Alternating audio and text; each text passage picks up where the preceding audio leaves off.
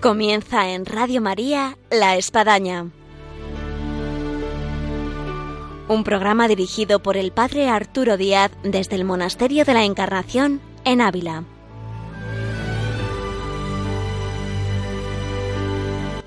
Bienvenidos a La Espadaña, les habla el Padre Arturo Díaz. La vuelta al cole, así hemos titulado este programa de La Espadaña porque pues han iniciado en la mayoría de los casos lo que son las clases, la vuelta al colegio, también la vuelta a la universidad y en nuestro caso en el Monasterio de la Encarnación tenemos aquí eh, un colegio que se llama Sagrada Familia que lo llevan las siervas del Evangelio y vamos a hablar con su directora, la hermana Ana María que nos va a relatar la historia de este colegio inserto en el monasterio que ya va a cumplir dentro de poco 50 años y como siempre pues también tendremos nuestra sección de vida y obra de Santa Teresa. Bienvenidos a la espadaña y ahora comenzamos.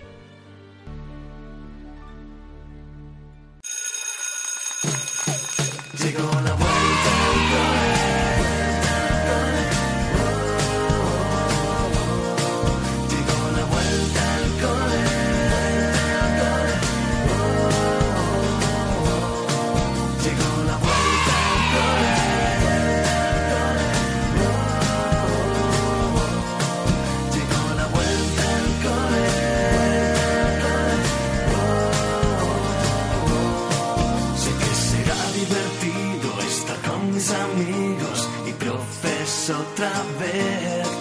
Empieza un nuevo reto, una nueva aventura. Hay tanto que aprender.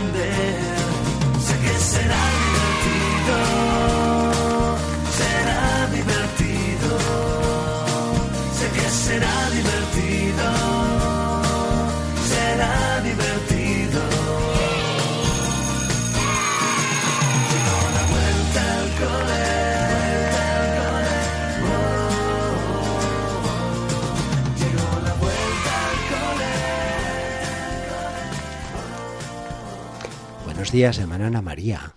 Buenos días, padre Arturo. La vuelta al cole. Así es. ¿Con ganas? Con muchísimas ganas. Pues cuéntenos para nuestros oyentes quién es la hermana Ana María. Pues, pues una sierva del Evangelio que llevo aquí en la segunda vez que vengo a Ávila, a este querido recinto del Monasterio de la Encarnación. Pues llevo un año Anteriormente estuve seis. Y bueno, pues mm, todo un privilegio para una sierva del Evangelio, para una religiosa, está en este contexto. Y muy feliz de estar aquí nuevamente. Y la hermana Ana María es la directora del colegio Sagrada Familia. Sagrada Familia, sí. Llevo la dirección del colegio. Es un colegio pequeño, de educación infantil, tenemos de 0 a 6 años. Tenemos ahora mismo unos 110 niños y niñas. Tenemos un profesorado muy joven, muy dedicado a ello, profesionales muy buenos. Y bueno, pues con unas familias que, que atendemos, porque no solamente a los niños, sino que Realmente atendemos a las familias con formación para los padres, tienen talleres con los niños. se intenta, se intenta que familia y colegio pues sea una única cosa, que el colegio sea una prolongación de estos pequeños, donde los padres puedan dejarlos pues con confianza, con la plena seguridad que le estamos cuidando como si fueran ellos. Y bueno, pues aquí estamos en esta tarea.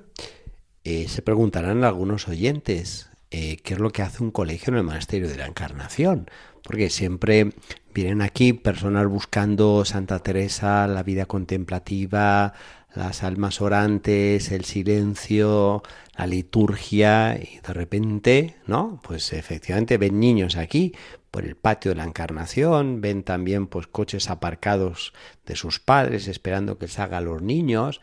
Eh, ¿Qué podría decirnos de este colegio inserto pues en el monasterio que puede recordar un poco la Edad Media, donde se estudiaban los monasterios?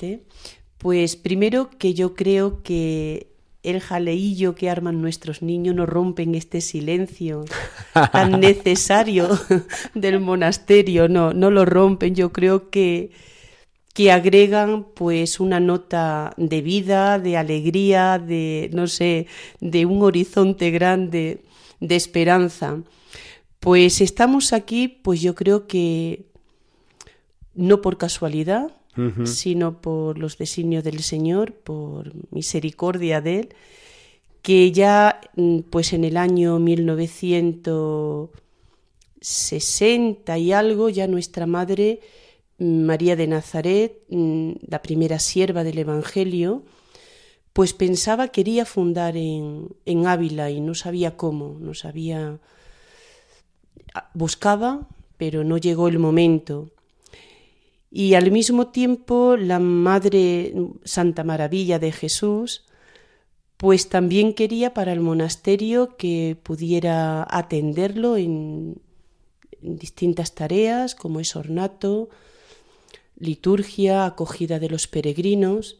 Buscaba pues también unas religiosas de vida activa, como somos nosotras, que nos dedicamos a la parroquia, pues que hicieran mm, esta labor y bueno, pues por medio de un sacerdote jesuita, pues que nos dio unos ejercicios, pues vio un poco a lo que nos dedicábamos, nos conoció, y cuando la Madre Maravilla de Jesús, Santa Maravilla de Jesús, le dijo a este mismo sacerdote lo que ella pretendía, pues el padre le dijo que había encontrado a esas religiosas. Bueno, pues se pusieron las dos, hablaron y aquí estamos. Desde el 1971, pues dimos el salto Ávila y yo creo que para nuestra congregación ha sido pues un regalo del Señor y es un regalo para todas las que pasamos por aquí, porque bueno, pues este sitio tiene algo especial, es una espiritualidad que se palpa es una presencia de Dios en todos estos muros. Y aquí estamos muy felices porque, bueno, pues nos sentimos súper a gusto con, con el monasterio, con la comunidad de carmelitas, con la que tenemos una relación muy estrecha y muy buena, como verdaderas hermanas. Y a nivel de, de misión, pues yo creo que nos complementamos tenemos la seguridad de una comunidad orante sí. Que alienta, que apoya pues todo nuestro trabajo apostólico.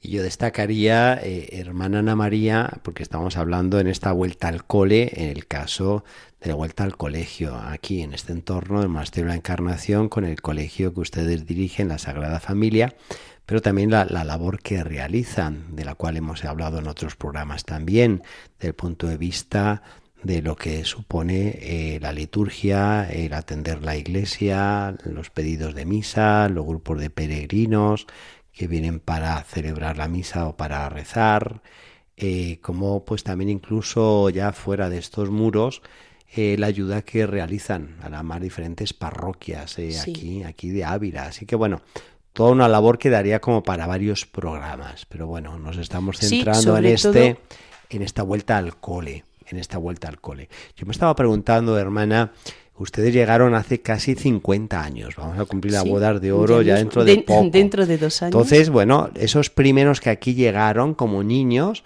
pues ya casi tienen 50 años. Sí, eh, son padres y alguno incluso algunos ya abuelo. a sus hijos, efectivamente, efectivamente. ¿Y, ¿Y qué pueden ver en ellos, de aquellos que vienen contando de cuando todo esto comenzó? Pues para nosotros es una sorpresa y es muy bonito cuando encontramos padres, abuelos, que ya son tres generaciones lo que, los que vienen al cole, ¿no?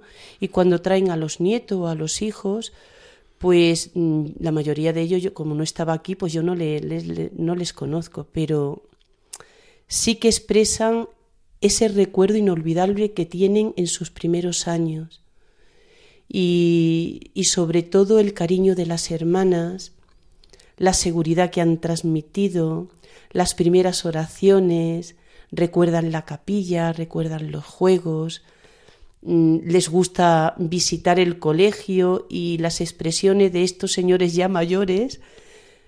Este fue mi primer colegio. Y cuando te recuerdan a hermanas y nombres concretos, pues es una, no sé, a mí me llena ¿Y hasta dónde puede marcar un colegio donde uno va de 0 a 6 años?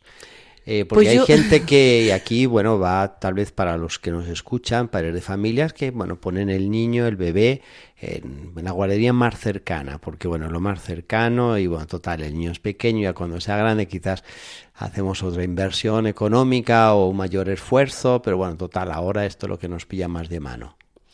Pues yo creo que es una labor importantísima, porque si nos creemos y parece que es así, según los estudios científicos, que el niño ya percibe el cariño, los gestos de, la, de su madre en el seno materno, pues cuando ya tiene meses, años, porque los, están en el colegio hasta los seis años, pues yo creo que, que es importantísimo. El niño percibe todo y percibe ese cariño, esa presencia de seguridad que transmite, perciben los primeros aprendizajes, es decir, estamos poniendo pues la base de, del hombre del futuro. Y en esta vuelta al cole hay niños que son nuevos, como padres de familia que son nuevos.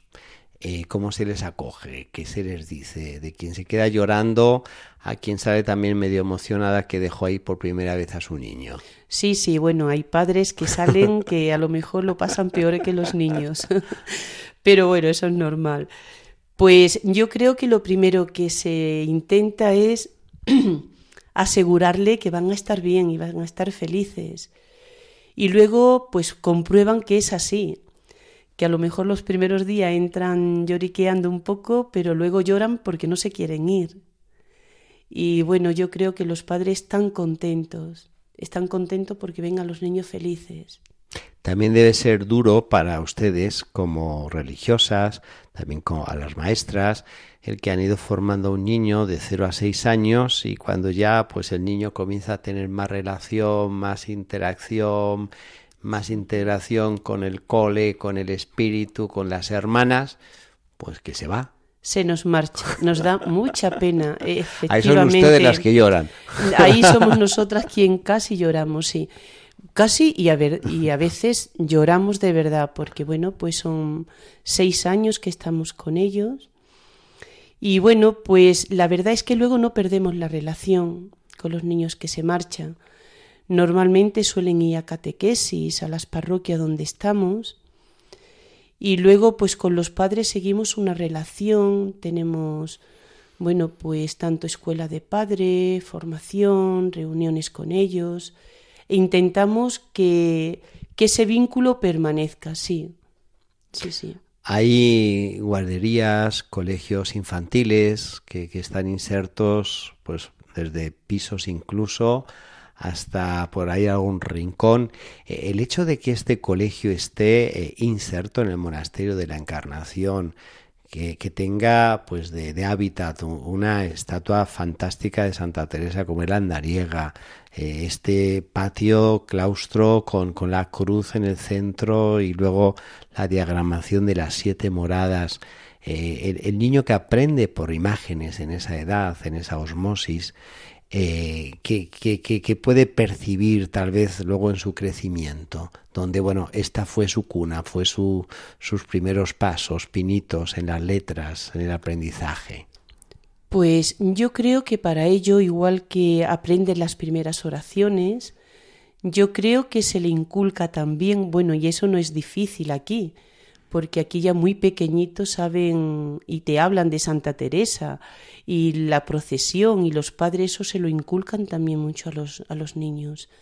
Es fácil, es fácil, porque aunque no estemos en el patio donde está la cruz, ellos tienen su patio, pero sí que es verdad que tenemos actividades, que salimos, que vamos al monasterio. Y bueno, pues es un recuerdo que ellos guardan y luego está alentado por las propias familias. Porque eso sí es verdad que hay que decirlo aquí en Ávila, que aquí el Santa Teresa se respira ya desde muy pequeños. Vamos a escuchar una canción, hermana Ana María, en esta vuelta al cole, y vamos a continuar y vamos a estar hablando de, de, lo que está suponiendo este inicio escolar y de lo que es este entorno de la encarnación con este colegio de las siervas del Evangelio de la Sagrada Familia. Cada día a mi alrededor hay muchas cosas, tal vez un millón, que me quedan por aprender. Y mi profe con ilusión mucha paciencia y dedicación. Me lo explica una y otra vez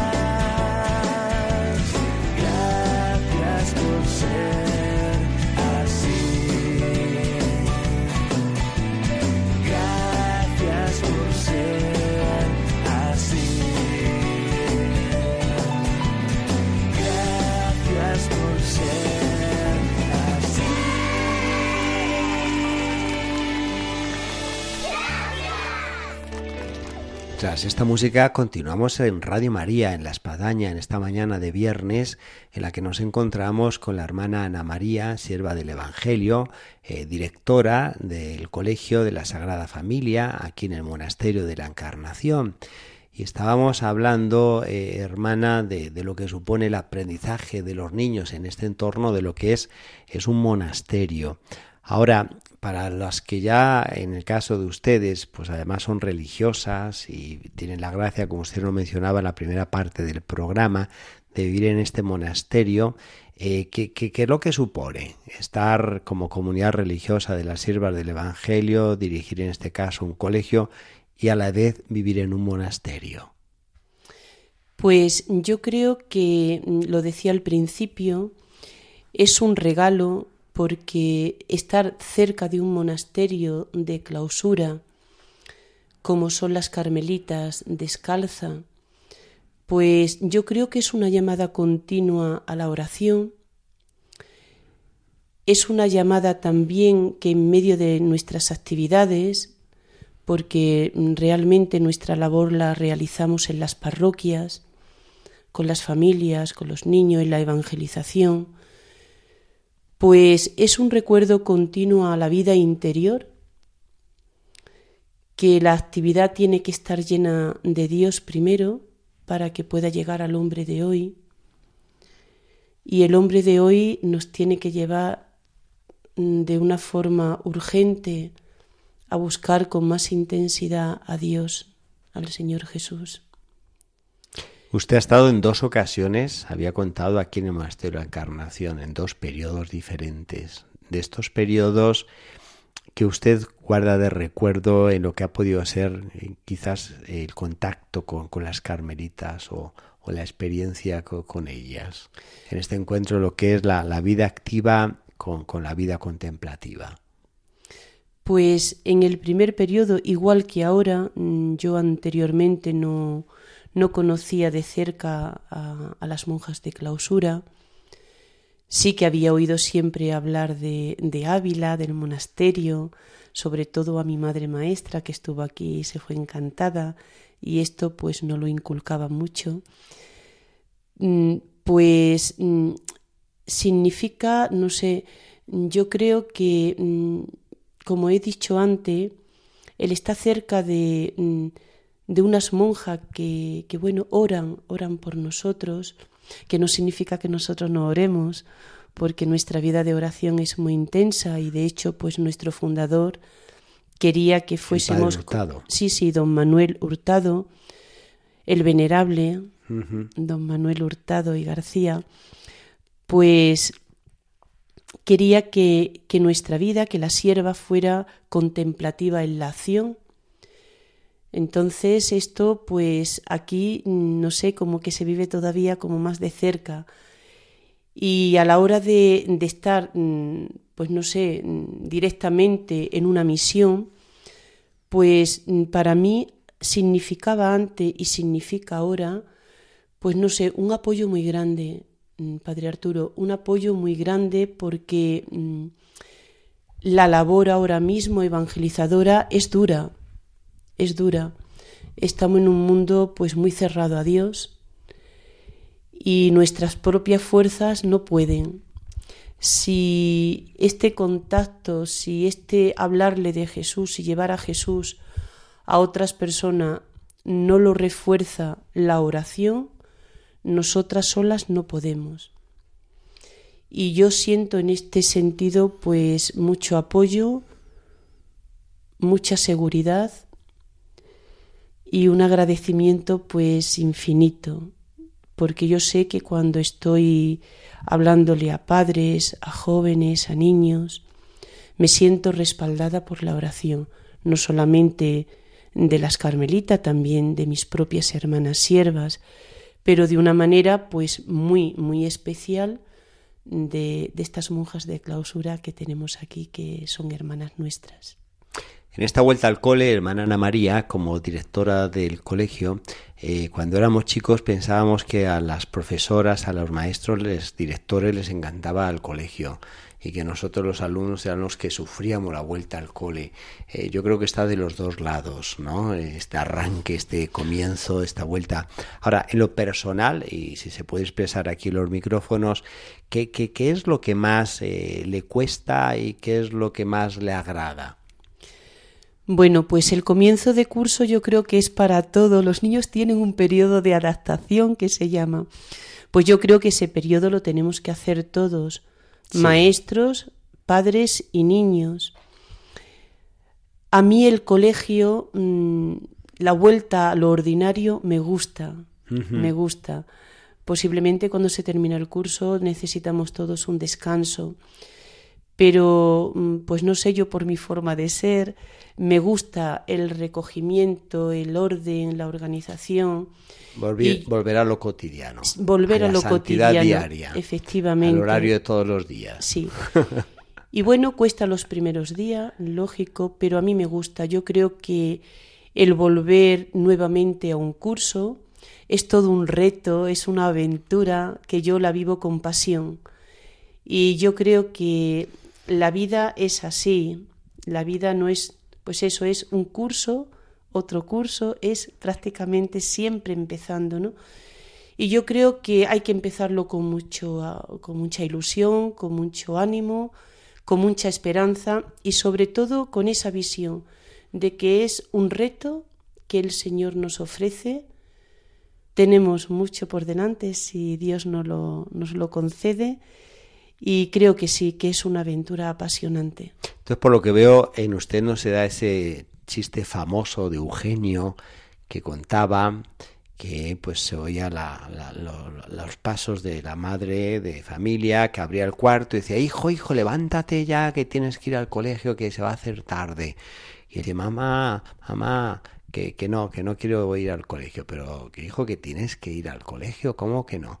Dice, no, no, no, no, no, que yo no quiero ir más al colegio. Bueno, te voy a dar tres razones por las cuales tienes que ir al colegio. La primera dice, hijo, es tu obligación. No, la segunda tienes ya 45 años. Y la tercera es que eres el director del colegio. No, no, no, por supuesto que no. En mí, por lo menos, gracias a Dios, no se da. Veo, veo, veo, veo. No, empiezo, sinceramente, empiezo con mucho ánimo y termino cansada, pero con el mismo ánimo. Sí, y esto se lo tengo que agradecer a Dios. Esto no es cosa mía. Ahora, en una vuelta al colegio donde uno ya va teniendo experiencias de vueltas al colegio, usted ha estado aquí ya en dos periodos. Eh, ¿Cómo ve los padres de familia de antes, quizás, de hace 20, 30 años?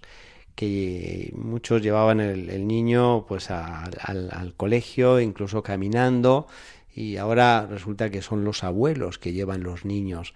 Eh, ¿Cómo va viendo usted este cambio quizás de, de, niños, de familia, de entorno, de, cambio generacional? Hay un cambio mm, bastante brusco, muy notable y, y no en tantos años y no solamente en el colegio, sino en todos los ámbitos de, de, la sociedad, ¿no? Prácticamente son los abuelos quien se hace cargo de los niños, la mayoría de ellos. Y bueno, pues esto los niños lo, lo notan y nosotros también lo notamos. Pero bueno, pues el sistema está regular porque conciliar, los padres lo tienen difícil, conciliar trabajo, hijos, hogar, matrimonio, vida de familia, pues vemos que cada vez mm, es más, más complicado y las consecuencias las estamos viendo. Las consecuencias las estamos viendo, desarmonía en la familia, muchas separaciones, hijos que crecen solos, pues con los abuelos o con alguna chica que los cuida. Pero es cierto también que antes, igual que ahora, pues hay muchos padres también que, que intenta cuidar en la medida en que en la medida que pueden, intentan cuidar la calidad con sus hijos, intenta incluso a nivel de trabajo, a ver cómo compaginan y sobre todo yo lo que sí, sí, veo es la inquietud de muchos padres porque ellos mismos ven que los niños crecen y están poco, poco con ellos. En los últimos tiempos ha hecho mucho énfasis de que el colegio católico debe ser evangelizador. Eh, eh, en el caso incluso pues de, lo que es un colegio infantil. Eh, ¿Ustedes cómo, cómo vienen a, a, poder insertar la evangelización en este ámbito de niños de 0 a 6 años, de niños que los traen los abuelos, que en algunos casos los padres aparecen menos. Eh, ¿Cómo enfrentan la tarea evangelizadora? Pues yo creo que mm, precisamente la etapa de infantil es una plataforma ideal para ese contacto con los padres. Y aunque lo tienen difícil por lo que han dicho del trabajo, bueno, pues yo creo que hay que ingeniársela también si no se puede un día de semana un fin de semana. Y yo creo que sí que lo estamos de una manera humilde, sencilla, pero yo creo que sí que estamos trabajando en nuestro centro la dimensión evangelizadora con la familia. En concreto, el año pasado tuvimos escuela de padre, que desde una visión humana, de formación, pero que todo lo humano también nos lleva a Dios, porque desde que Jesús se encarna, pues todo lo humano tiene sentido. Pues mm, desde esa escuela de padre que ha sido, pues, desde mi punto de vista, muy, muy positivo, por lo que también cuentan los padres, ha sido, pues, una formación muy buena. Desde ahí, desde los encuentros de oración que se les propone, y bueno, pues para este año tenemos también, aparte de, de una formación de pareja muy interesante para el matrimonio, donde tienen que asistir los dos, que empezaremos, si Dios quiere, en octubre, y para todos aquellos, no solamente para el colegio, sino para todas aquellas familias, aquellas parejas que estén interesados, pues solo se tienen que poner en contacto con nosotras. Y aparte de esto, tenemos también en mente este año pues poner unos grupos de encuentro donde oremos, compartamos, comamos, donde estén padres e hijos, ambos atendidos en nuestro centro.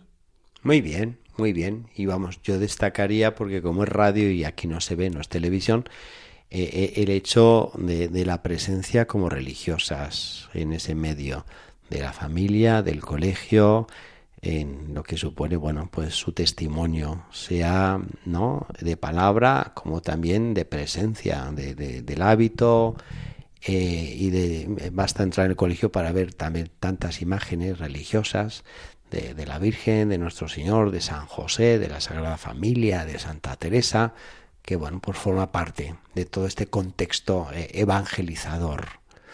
El tiempo se nos va, eh, hermana Ana María, y yo creo que sería bueno dejar pues un mensaje de este espíritu en la vuelta al cole, tanto de abuelos ¿eh? como de padres de familia, como de jóvenes, como de niños, como de profesores, como de maestros.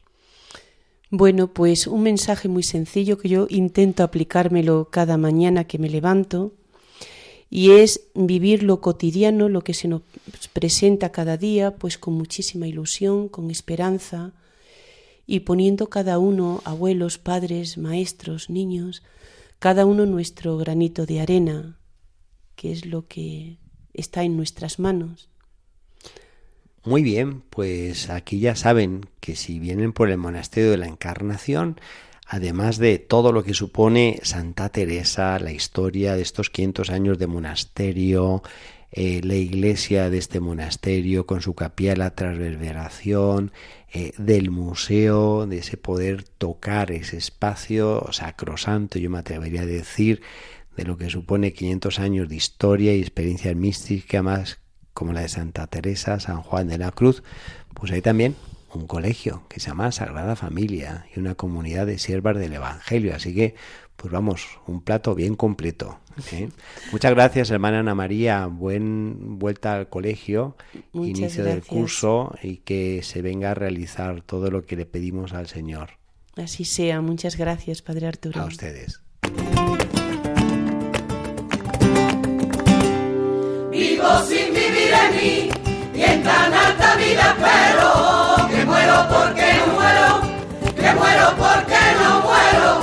sin vivir en mí. Y en tan alta vida espero que muero porque no muero,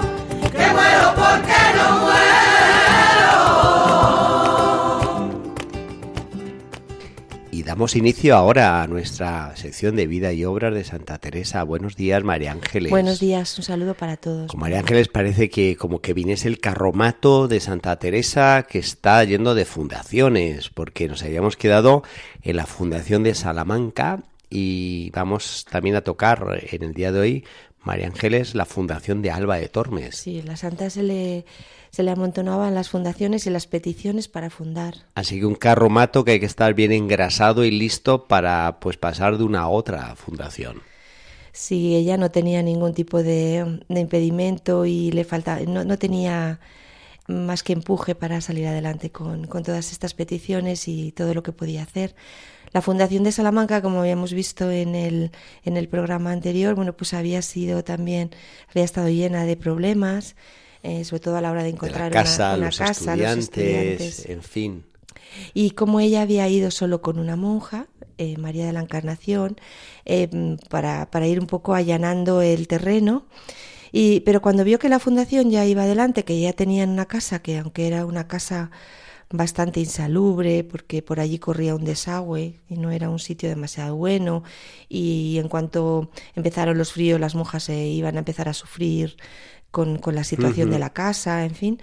Pero bueno, ella ya mandó llamar a más monjas para que la fundación fuera adelante. Y entre ellas, pues llegaría en noviembre una novicia que se llama Ana de Jesús. No, Ana de Jesús Lovera, que llegó aquí como, como novicia y como hemos contado y vamos a seguir contando, pues es una de las grandes hijas de la santa. Sí, de las que marcará en todo este proce- proceso fundacional.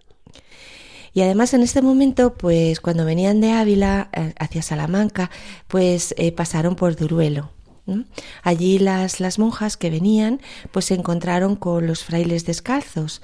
En este momento con el prior que era Antonio de Jesús y con el subprior que era San Juan de la Cruz. En este momento eh, pues se juntaron y, hubo un intercambio ahí también de, ideas, de oraciones, de, proyectos de fundación en, este, en estos primeros momentos del desarrollo de, todo el, mundo, como si dijéramos, de los descalzos. Y, y también es el momento en el que se encuentran y ya se hacen grandes amigos espirituales, ¿no? Teresa de Jesús, de Ana de Jesús y Juan de la Cruz en este momento en que se encuentran en, Duruelo. Eh, eh, pero eh, la santa, en este, que estaba en Salamanca intentando organizar toda esta fundación, pues le llega una petición para fundar en Alba de Tormes. primero le, llegó una carta y un recado eh, y luego después ya directamente fueron a explicárselo eh, pues su hermana Juana de Ahumada, que sabemos que vivía en Alba de Tormes, y su marido Juan de Ovalle. ¿Y, ¿Y, qué era lo que le ofrecían? Bueno, pues le ofrecían una fundación en Alba de Tormes y los que lo querían llevar a cabo, pues era el contador mayor de los duques de Alba, que era don Francisco Velázquez, y fundamentalmente su mujer Teresa Laiz. Eh, vamos a contar un poco el, desarrollo de, esta fundación ¿no? y por qué se llevó a cabo. Creo que es bueno subrayar, María Ángeles, para quien va a Alba de Tormes y va a través los pasos de Santa Teresa, al sepulcro, eh, siempre está un poco la noción de que fue la familia Alba de Tormes la que realmente movió que Santa Teresa fuera para allá. Y en este caso, incluso cuando uno entra a la iglesia, ve que ahí sepultados están estos dos grandes bienhechores y que impulsaron a Santa Teresa a fundar ahí, que fue el contador, efectivamente, de la Casa de Alba, don Francisco Velázquez, y, su mujer, doña Teresa Elaiz. Sí, y cómo vamos a ver que, el origen tampoco es que em, tuvieran un deseo directo de que fuera una fundación carmelita, ¿no? Ellos mismos, tanto don Francisco como doña Teresa. Todo ocurrió porque doña Teresa Laiz, que era una señora muy religiosa, pues no podía tener hijos, ¿no? Y de repente tuvo un sueño profético. Y, entonces, bueno, voy a leer un poco esta descripción de lo que... Del sueño profético. Estando con este mismo deseo de fundar, ni sabe si despierta o dormida, parecióle que se hallaba en una casa, a donde en el patio, debajo del corredor, estaba un pozo y vio en aquel lugar un prado y verdura con unas flores blancas por él. Cerca del pozo se le apareció San Andrés, en forma de una persona muy venerable y hermosa, y díjole Otros hijos son estos que los que tú quieres. Y ella entendió que era voluntad del Señor que hiciese monasterio. Dijo a su marido que, pues Dios no era servido de darles hijos, que hiciesen un monasterio de monjas. Pues qué visión la de esta mujer, al no tener eh, pues hijos, ver que se podían generar hijos espirituales a través de un monasterio. Y además, bueno, pues e, e, ella encontró, o sea, ella tenía una imagen clara de este lugar. Entonces estuvo buscando hasta que lo encontró. Ella estaba convencida que iba a encontrar justamente este lugar. Y ahora aquí la cuestión, ¿qué congregación? Claro. Cistercienses, clarisas, benedictinas y aparece una orden que era nueva. Claro, y empezaban a ver un poco todos los que estaban a su alrededor, pues a opinar sobre qué, qué tipo de, de orden podía, podía hacer allí la fundación. Y al final, como todo en la vida, son muchas veces casualidades, ¿no? Bueno, sabemos que con el Señor no son casualidades, pero más o menos que va todo... divina. Exactamente. Pues un franciscano eh, de Alba de Tormes, que había ido de viaje, había oído hablar de los monasterios que fundaba la santa y díjole que ya que había hallado que podía hacer el monasterio como quería, aconsejándole que escribiera a la Madre Teresa. Y entonces en ese momento es cuando escribieron esta, esta carta de la que hemos, con la que hemos empezado a hablar y que luego fueron a explicarle la hermana de la santa y su marido. Eh, pero empezaron también los problemas, porque claro, eh, la fundación de esta señora, pues mm, quería ser una fundación, con lo cual empezaba ya con renta el, el asunto de fundar con renta o fundar sin renta, ¿no? Y, tuvo, por tanto, que, lidiar un poco la santa con, con ellos, ¿no? Al final, eh, pues tuvo que aceptar que, que, se fundara con renta, pero la santa ahí tenía, eh, según nos cuenta el padre Frene, analiza un poco la, el pensamiento de la santa en todas estas fundaciones, quería o bien fundar en pobreza, o bien, si tenía que fundar con renta, que fuera con una renta muy abundante, de manera que no necesitaran favores de nadie. Ya. o sea, los dos extremos. Sí, o sea, el término medio no le gustaba a la santa. Tener que tener algo, pero tampoco del todo, y tener que buscar gente que les ayudara para poder salir adelante. En este caso, si estos señores querían fundar con renta, la santa insistió mucho en que la renta fuera más que suficiente para tener libertad y solamente en el fondo de depender un poco de ellos, de esta señora y del marido, y no de nadie más. Sí. ¿no? Y entonces, pues eh, luchó hasta que consiguió la renta y al final se, se iban poco a poco los inconvenientes, se fueron solucionando, ¿no? El acuerdo lo firmaron el día 3 de diciembre y ahí estaba pues un gran amigo de la santa que era el padre Domingo Báñez, eh, junto con el nuevo padre Pedro Fernández, que sabemos que es este padre que había encontrado la santa en Salamanca y que ah, se habían hecho tan, tan amigos y tan íntimos, ¿no? Y, mm, y ocurrió un hecho pues que fue muy comentado, ¿no? Que el padre Báñez se puso a contar los problemas que había tenido en Medina del Campo, la santa, ¿no? Y cómo un religioso de cierta orden eh, pues había llegado a comparar a la santa con Magdalena de la Cruz, que se, hemos hablado de ella, ¿no? Esta señora tan, con esta espiritualidad tan exacerbada, ¿no? Y cómo él eh, se levantó en ese momento para, para defender a la santa. Y Teresa, con su humildad, pues empezó a decir, ay, por favor, padres, ay, pecadora de mí, que no me conocen, si me conocieran y tal y cual, ¿no? O sea, se quedó como muy apurada de que, de que la estuvieran defendiendo allí públicamente. Y entonces en este momento la santa se fue a otro aposento y como eh, estaba pendiente de la conversación y de lo que acababan de decir de ella, pues se dio un golpe seco en la frente con el quicio de la puerta. Y bueno, parecía que se había descalabrado, ¿no? Y allí acudieron rápidamente a socorrerla, a ver qué, qué había pasado, ¿no? Entonces cuando llegaron se la encontraron riendo, ¿no? Aunque estaba pues con el golpetón que se había dado.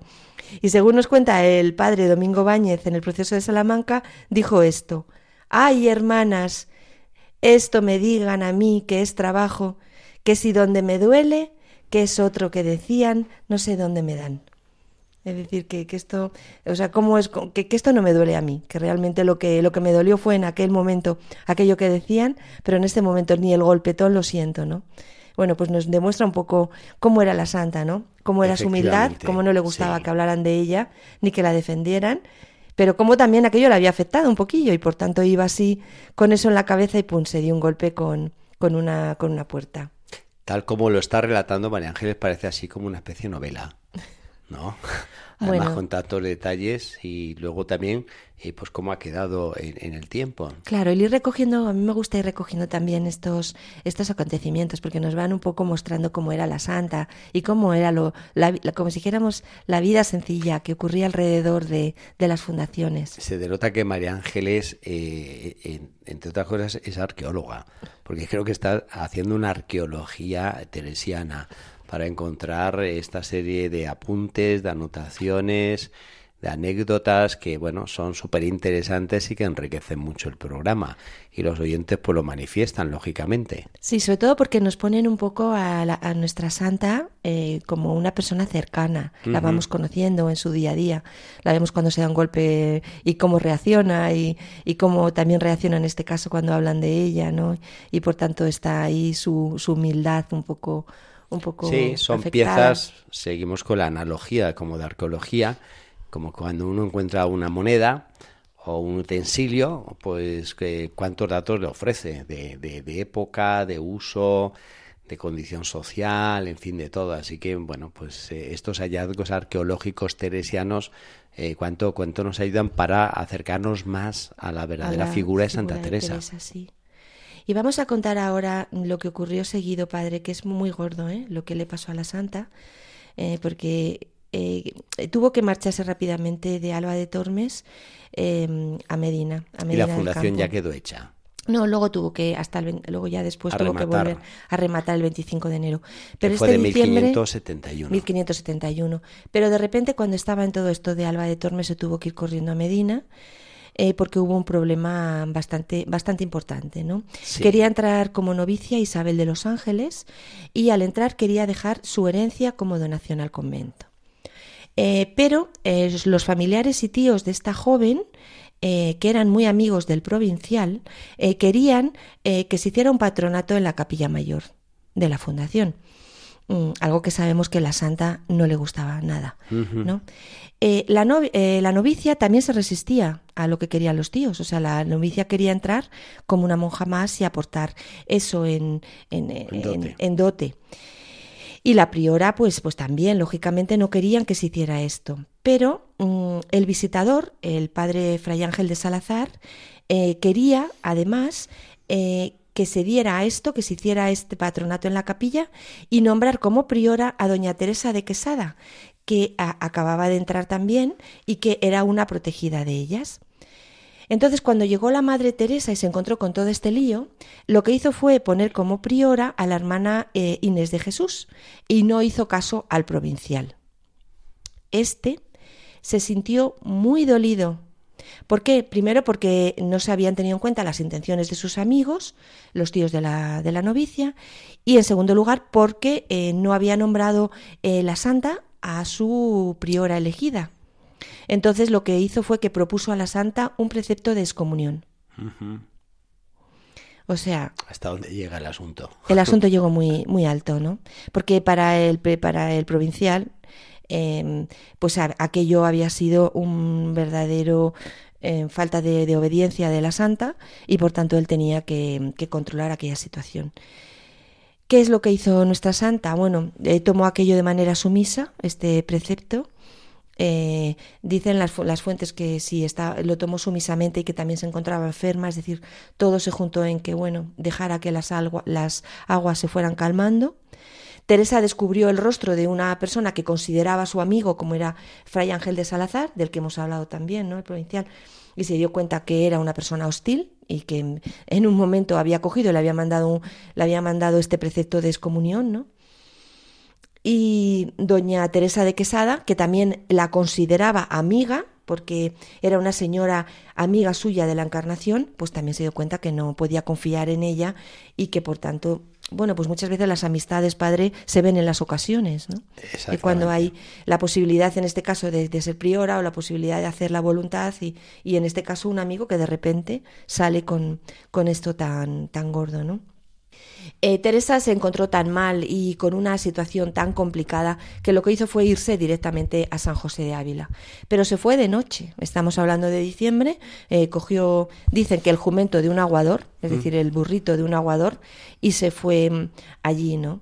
Eh, a esperar un poquito a que las cosas se calmaban y a empezar a preparar también un poco la fundación de, de Alba de Tormes. De noche y además de invierno de invierno y bueno, imaginémonos a la Santa eh, cruzando por medio de Castilla de esta manera. Pero a los pocos días de, de estar en Ávila, pues lógicamente tuvo que volver a Alba de Tormes y también a Salamanca para terminar con todos los problemas. ¿Y eh, qué es lo que hizo? Bueno, pues se pasó nuevamente por Macera para hablar con Fray Juan de la Cruz, ¿no? Eh, sabemos que bueno pues que en esta conversación eh, iban a hablarle iba a hablarle de todo lo que estaba pasando en Alba de Tormes todo lo que le había ocurrido en Medina del Campo y que por favor la acompañara en la fundación de Alba de Tormes como así fue no que fue para allá Fray Juan de la Cruz.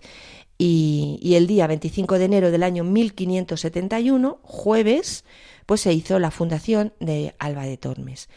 Y allí pues eh, bueno, pues Teresa, como sabemos, pues estaba dando las indicaciones de las obras. Era, ya sabemos que era una gran directora y decoradora de interiores y, arquitecta. Y hay una cosa que llama la atención a los investigadores, ¿no? Y es lo siguiente, es que ella eh, propuso que debajo del coro, em, donde, de las hermanas, pues que hubiera un depósito para ciertas obras pías. Eh, un depósito que nunca se llegó a, a llenar hasta que se llenó con su, con su cuerpo.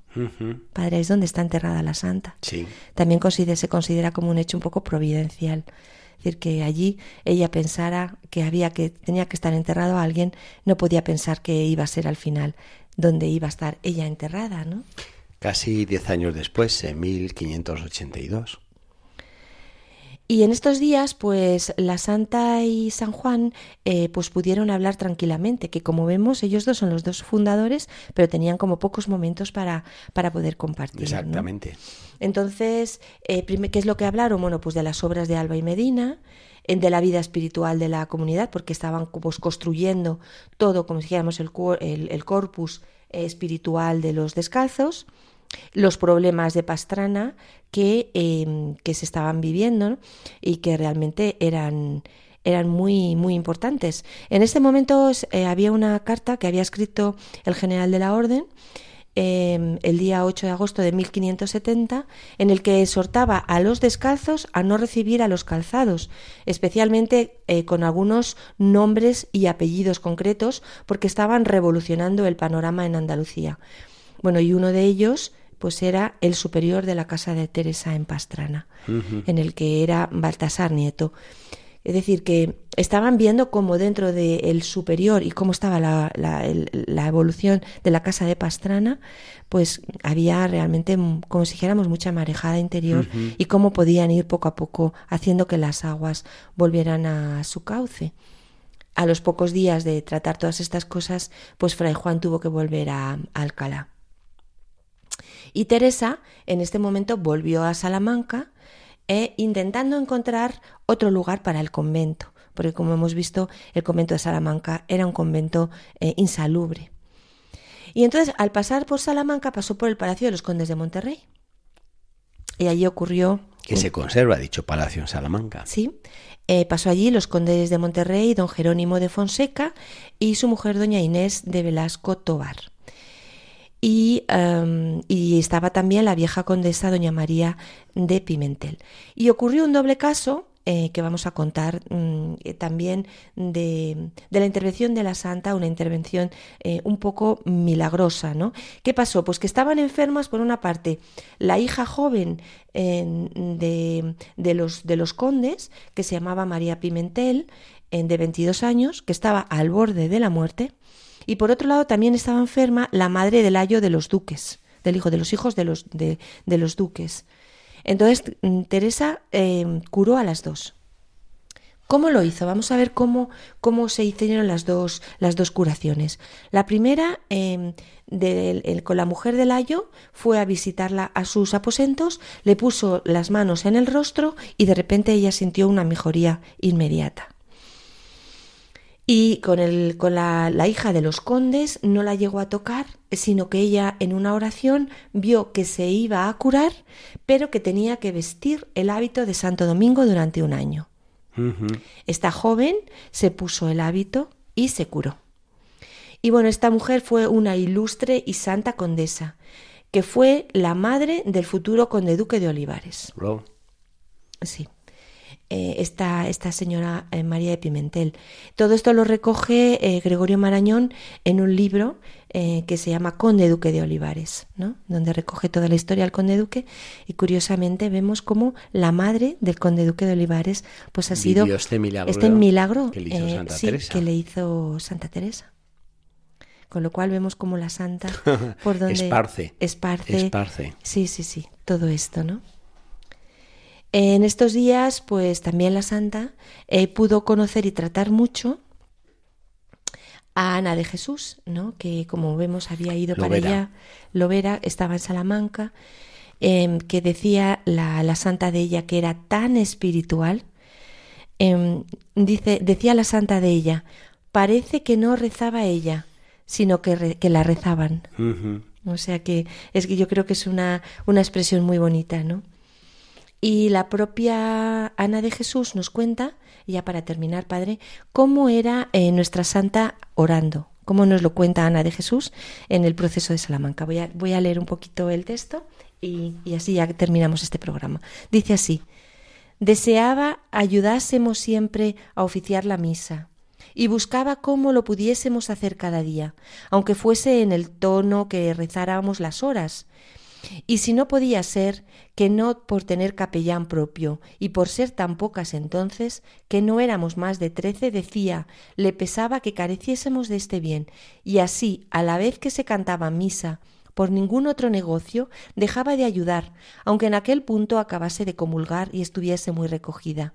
Andábalo de manera que supe, cierto de ella, que siempre traía la parte superior ocupada en lo espiritual, y con la, eh, solo con la inferior asistía a lo que hacía.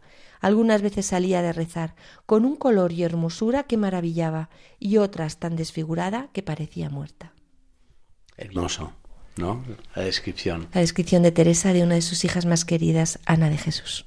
Muy bien, María Ángeles, pues nos quedamos aquí, en esta fundación, con todo lo que ha conllevado, y, esta Santa Teresa que, que no para de un sitio para otro y luego pues eh, estos personajes que afloran en su vida y que darán pues tanta gloria a Dios y harán florecer la Orden del Carmen. Sí, sí, y vamos a seguir el próximo programa con una Semana Santa muy especial vivida en Salamanca, bueno, ya para un poco engolosinar para el siguiente programa. Pues ahí quedamos. Muchas gracias, María Ángeles. Pues un saludo para todos.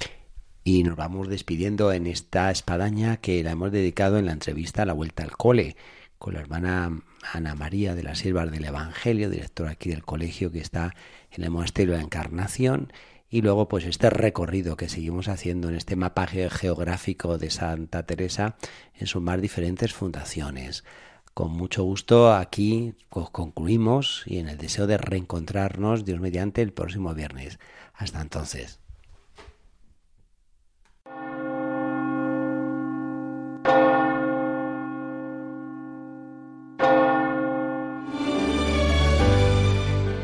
Han escuchado en Radio María La Espadaña, un programa que dirige el Padre Arturo Díaz desde el Monasterio de la Encarnación en Ávila.